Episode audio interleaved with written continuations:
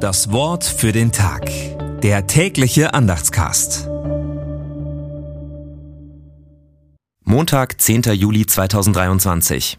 Sogleich verließen sie das Boot und ihren Vater und folgten ihm nach. Matthäus 4, Vers 22. Gedanken dazu von Klaus Ried. Unglaublich, wie rasend schnell das alles geht. Der Ruf von Jesus erklingt und schon lassen die Brüder Jakobus und Johannes alles stehen und liegen und folgen Jesus nach. Und auch ihren Vater Zebedäus lassen sie alleine zurück. Seltsam. Es müssen andere Bedingungen damals geherrscht haben als heute.